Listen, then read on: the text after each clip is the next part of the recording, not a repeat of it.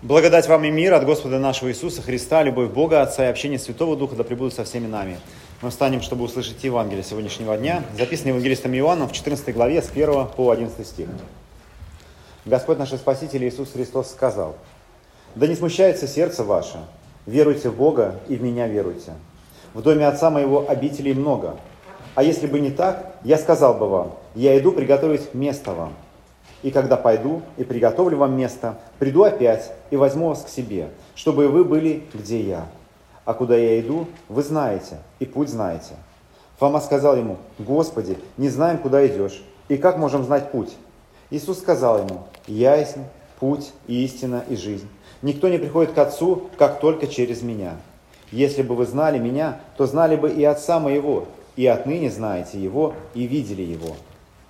Филипп сказал ему, Господи, покажи нам Отца, и довольно для нас. Иисус сказал ему, столько времени я с вами, и ты не знаешь меня, Филипп. Видящий меня видел Отца. Как же ты говоришь, покажи нам Отца? Разве ты не, э, не веришь, что я в Отце и Отец во мне? Слова, которые говорю я вам, говорю не от себя, Отец, пребывающий во мне, Он творит дела. Верьте мне, что я в Отце и Отец во мне. И если не так, то верьте мне по самым, по самым делам. Аминь. Это Святое Евангелие. Слава тебе, Христос. Присаживайтесь, пожалуйста. Тема сегодняшнего богослужения, как было объявлено, а, «Небесная отчизна». И размышляя всякий раз об отчизне, о родине, можно ну, вспомнить тот факт, что для многих из нас а, малая наша родина, она не здесь, э, где мы живем. А есть люди, кто приехал в Санкт-Петербург, кто не родился в Санкт-Петербурге, для него это есть малая родина. Привет. Ну, я тоже, в принципе, родился в Минске. Вот, э, в детстве, правда, сюда приехал. Но э, все равно считаюсь не петербуржцем, потому что петербуржцы это те, это кто э, живет здесь в поколениях. Говорят, что нужно три поколения для этого, что вот эта память о той малой родине, она стерлась и вот совершенно смешалась э, э, с, с той средой, где ты пребываешь. А, ну, здесь я точно не знаю. Ну, вообще это похоже на правду. И если это правда, если действительно нам нужно три поколения, чтобы оставить э, вот всю ту э, культуру той малой родины, откуда мы приехали, то можно сказать, что всех нас объединяет э, та родина, которая казалось бы, прошла, но и осталась тоже. Это родина для всех нас Советский Союз, потому что некоторые из нас в этой э, родине родились, я, например, вот, не, а всех остальных родились там родители как минимум. То есть действительно все мы а, как бы потомки, выходцы из вот этой а, большой страны, и можно сказать, что это родина не только наша, но а, и родина не только, знаете, вот каких-то империй, завоеваний, чего-то там, победы космоса, но и поголовного атеизма, и борьбы с церковью, и преследования верующих. И осколки этой родины вот э, справа и слева, и сзади, и в общем везде мы наблюдаем. Потому что Родина, она ведь не всегда, она не всегда вот э, то, о чем Есенин пишет, не всегда это, когда у нас, знаете, сердце щемит, вот, что при, вот, э, но Родина, она ведь может быть такая, что от нее хочется бежать, потому что э, действительно в Писании мы читаем, что вот весь Божий народ на протяжении практически всей библейской истории, он не имел Родины. Он все время находился вот в поисках этой Родины. И начинается это с самого-самого начала – когда Бог творит человека и помещает его ну вот в то место, в котором он должен был жить. А дает ему все необходимое для этой жизни. А, ну, главным образом, это он дает ему вечную жизнь и, дает, и делает его близким к себе. Дел, делает возможным а, человека и Бога общаться. А если вот искать какие-то смыслы, зачем сотворил Бог человека, то очень трудно на самом деле на этот вопрос ответить. То есть, ну, объективно трудно. То есть мы можем искать какой-то смысл в своей жизни, но зачем это Богу нужно, это очень сложно, сложно найти ответ на этот вопрос. Но совершенно точно, что вот, вот тот первый мир, в котором были сотворены Адам и Ева, в котором они жили, как мы сегодня читали, это мир, где вот это отношение человека и Бога, оно было наиболее близким из, из возможных. И вот это были люди, которые имели наиболее близкие отношения с Богом. То есть это, вот, э, если говорить про некую родину, то это та родина, куда потом будет стремиться всякий человек. Внутренне, понимает или не понимая, но к некому вот, вот этому, скажем, близости к Богу, близости к Творцу. И мы вот пребываем вечно вот а, такие, знаете, такие скитальцы или пришельцы. Но вообще, если смотреть на библейскую историю, то ведь после грехопадения люди ее потеряли. Люди потеряли, и стоял ангел э, с мечом, который э, как бы мешал им туда вернуться. То есть вот э, как, ну, какая-то трагедия. И в этом был определенный смысл. Это не просто ну, наказание, что ах, вы такие негодяи. Да, все, лишь, э, в Советском Союзе, кстати, так было. А для отдельных ну, негодяев с точки зрения э, государства решали, э, что там, гражданство и отправляли на все четыре стороны. Вот, это, это не из этого ряда. Но, конечно, в этом был божественный промысел, потому что иначе бы ну, была бы большая катастрофа, как написано, что они могли протянуть руку к древу жизни, и тогда грех, зло, оно могло бы обрести вечный статус. Но человек, э, человек был а, как бы отгорожен от вот этой родины. И потом мы читаем, что люди, они постоянно действительно как будто бы находились вне родины. А, дальше мы находим Ноя, который, войдя в ковчег, оказался совершенно в другом мире. То есть он вошел в одном мире, а вышел в другом. Он и вся его семья. И по сути тоже это люди без земли, без, э, без родины, без всего. А вот небольшая группа людей. Господь сказал им рассеяться, но они вот начали цепляться, строить Вавилонскую башню и так далее.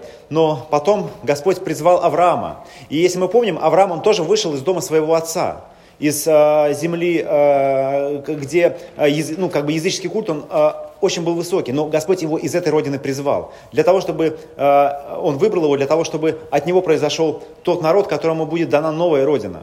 И вот Авраам, слыша голос Бога, пошел за ним. И с одной стороны, он лишился родины, но это была не та родина, которую нужно переживать. Но с другой стороны, он стал отцом для многих потом а, поколений богоизбранного народа, и ему было дано то обетование, что этот народ эту родину обретет. Потом мы помним э, Египет и как э, израильский народ размножился и оказался в египетском рабстве. Но еще до этого, точнее не до, ну, до, до того, как он оказался в рабстве, но когда уже переселился в Египет, там был Иаков. Помните Иакова? Он это внук Авраама, и он, когда умер в Египте, он, захотел, он хотел, чтобы его похоронили там, в, в земле обетованной. Это не была его родина, он там жил, в Египте, но это не, он не хотел быть там. Он хотел, чтобы его как бы, тело обрело вечность и покой вот там, в той земле, которую Бог обещал, что она будет дарована израильскому народу. Но спустя какое-то время израильский народ оказался в этом египетском рабстве, и, э, и тогда Бог посылает Моисея, который выводит этот народ, выводит вот к этой самой обетованной земле. Сегодня у нас последнее богослужение в пустыне. Можно сказать, что мы переживаем вот эти самые последние дни хождения по пустыне израильского народа. А, и Господь их ведет к той родине, которую он обещал. Но в нее войдут никто из тех, кто вышел, по сути, ну, никто за исключением а, одного, который, которые вышли из, э, э, из Египта. Потому что действительно память о той рабской родине, о той рабской земле, в которой они жили, они, у них еще долго оставалась. И они шли, и, сменили, э, и сменилось целое поколение. И вот, казалось бы, они обрели эту родину.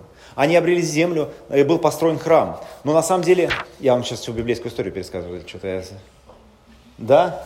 Но мне кажется, важно это понимать. Важно это понимать, как бы, вот э, эту действительно некую тоску, в котором пребывает Божий народ по родине.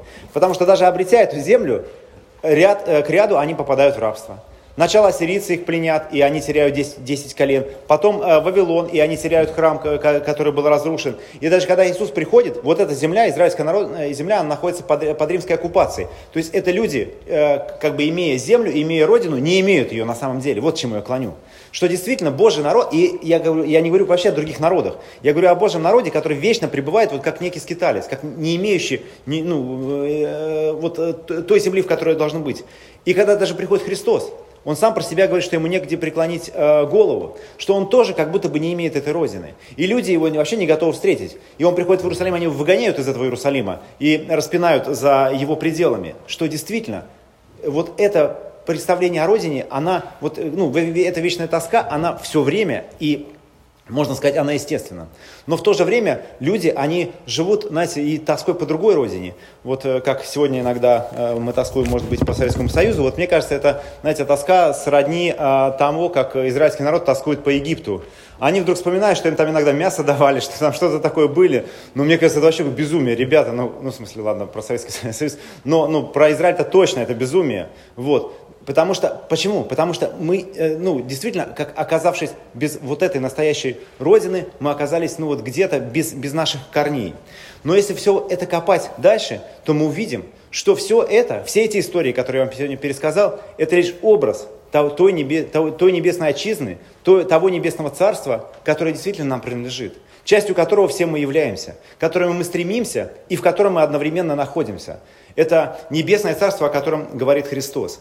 И, э, и можно сказать, что вот как, знаете, как Ной э, оказался в другой земле, так мы в крещении как бы э, тоже оказываемся ну, в неком э, другом мире. Э, как а Авраам живет обетованием того, что он обретет эту землю, так и мы тоже продолжаем жить вот этим, ну, обетованием от Бога, что э, мы вот там на небесах все встретимся и с Ним будем. Э, как Иаков просил вот захоронить свое тело где-то там, так и мы тоже надеемся на посмертный вечный покой и вечное блаженство вот где-то на небесах.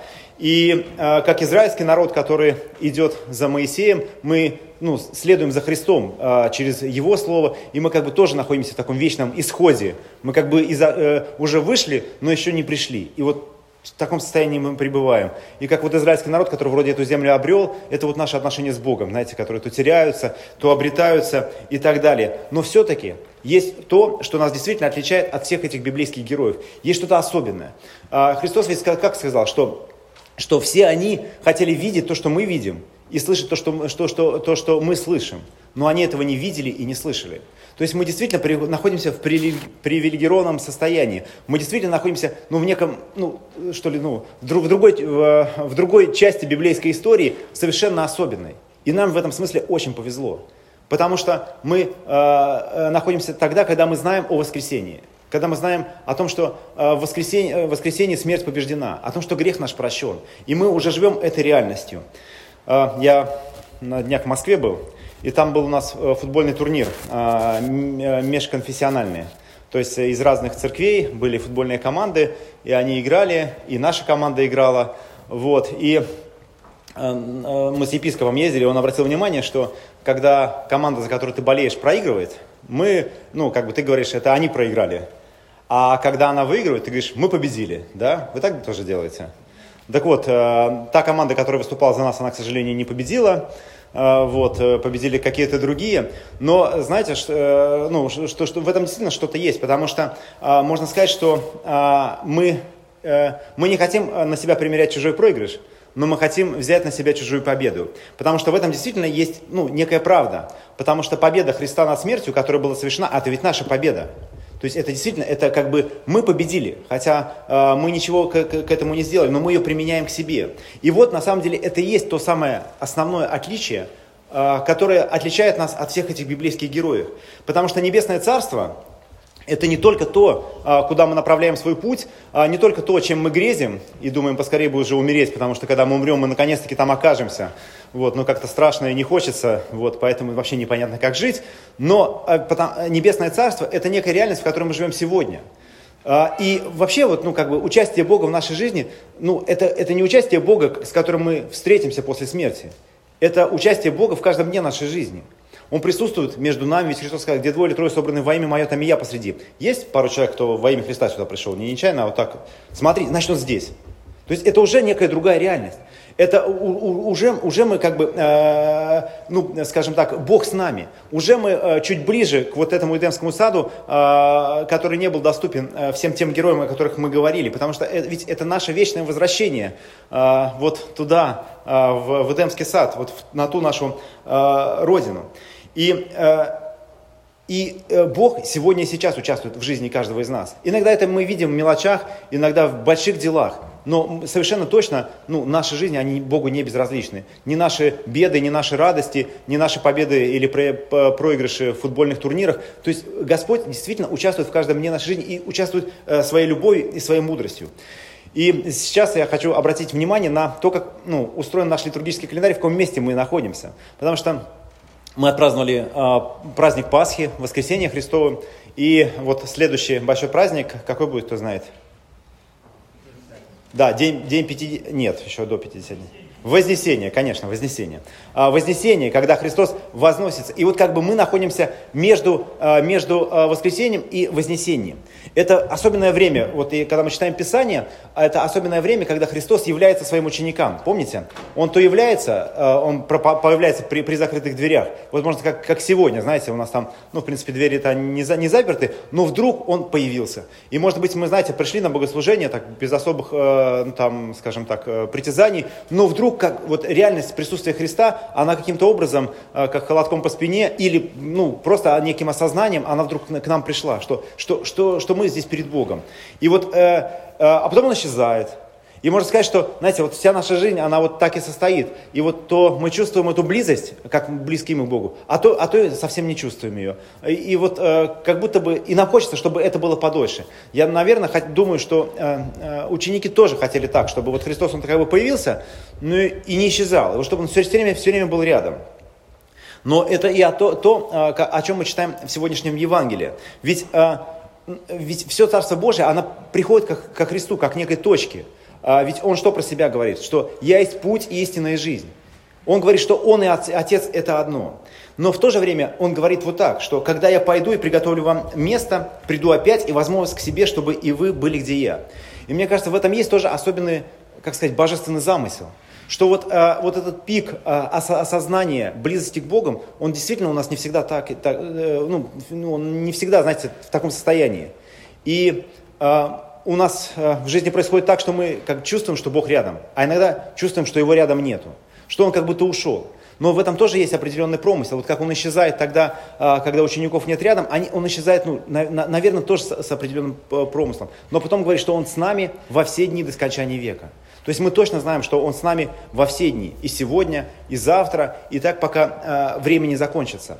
Но в то же время вот это а, а, как бы внутреннее а, состояние или чувство некой такой оставленности, как будто мы одни, мне кажется, это тоже нам дано со смыслом. Для того, чтобы э, уже мы делали этот шаг веры. Потому что без этого э, мы, шаг это, мы шаг веры э, не сделаем. Все время нужен кто-то. То есть вот как израильскому народу нужен Моисей, на которого они смотрели, который указывал, а как только он, знаете, помните, пропадал надолго, они начинали идолам поклоняться. Так и нам э, э, вот, ну, э, нужен, может быть, кто-то или ну, что-то, что, что нам постоянно напоминают. Но в то же время э, нам важно вот как бы Э, правильно выстроить и отношения с Богом в те состояния, когда, когда мы чувствуем, как будто его рядом нету. Потому что, а, потому что здесь требуется ну, некий ответ веры. И этот ответ веры действительно производит в нас большой плод. То есть э, через вот такие испытания, через искушения мы как раз и приобретаем веру. Но потому что мы знаем, что если Господь и пошел куда-то, то Он пошел куда-то, чтобы приготовить нам место. Он вознесся на небеса, как мы скоро будем праздновать, но для чего? Для того, чтобы и мы однажды были вознесены. Мы сейчас находимся в состоянии ожидания, наконец-таки в ожидании воссоединения а, со Христом и с вот этой небесной отчизной, о которой мы сегодня говорим. Но реальность этой отчизны, она сегодня с нами, потому что с нами Христос каждый день. В этой победе над смертью, а, в том, что Он нам помогает в, в победах, в маленьких даже победах в нашей жизни. Но Он всегда с нами, и Он совершает эту работу. И э, проживая вот это э, как бы состояние отсутствия Родины, э, тут важно иметь, что, э, ну, иметь в виду, что, конечно, Родина это э, не речка, не луг и не какой-то вот небесный Иерусалим, но это то, чем мы живем сегодня, ну, как бы живя, живя каждый день. Э, недавно израильский э, народ а, праздновал День независимости Израиля, 5 мая, если я не ошибаюсь, буквально на днях. И мне кажется, это тоже для нас пример – как, представляете, ведь в 70-м году храм был разрушен, и евреи были рассеяны э, до 1948 года. Почти 2000 лет люди жили, ожидая, что они однажды окажутся на, вот этой, на своей земле. Но мы на самом деле живем куда большими ожиданиями. Это не просто земля, туда, куда мы э, идем, но это вечность с Богом. И уж, конечно, а, мы способны прожить ту небольшую жизнь а, нашу, кому сколько отпущено. И вот этот, эти дни искушения, в которых мы иногда пребываем, зная, что, во-первых, Господь всегда с нами, и зная, что реальность обретения этой Родины – это неизбежно. То есть неизбежно все мы там будем. Потому что Христос нам ее даровал своей победой над смертью. Христос воскрес! Помолимся. Всеблагой милосердный Боже, мы с вами благодарим Тебя за чудо воскресения, которое Ты явил нам. Мы благодарим Тебя за победу над смертью, которая, конечно, без сомнения является нашей победой. Нашей, потому что Ты нам даровал. Это победа над нашим грехом, над нашими страстями, над нашими искушениями. И мы знаем, Господь, что Ты рядом с нами каждый день. Помоги нам жить реальностью этой небесной отчизны. Помоги нам а, стремиться к ней всем сердцем и в то же время жить, а, понимая, что Царство Божие, оно уже есть внутри нас и среди нас. Помоги нам, Господи, а, быть свидетелями Тебе здесь, на этой земле. И помоги нам не поддаваться искушениям этого мира, но жить действительно теми обетованиями, которые Ты нам даешь, и той победой, которую Ты нам даровал. Помоги также нам а, не только грезить о воскресении, но и о вознесении, нашем вознесении и, и а, обретении вот этой небесной отчизны, которую Ты нам даруешь. Об этом мы сегодня молимся во имя Отца и Сына и Святого Духа. Аминь.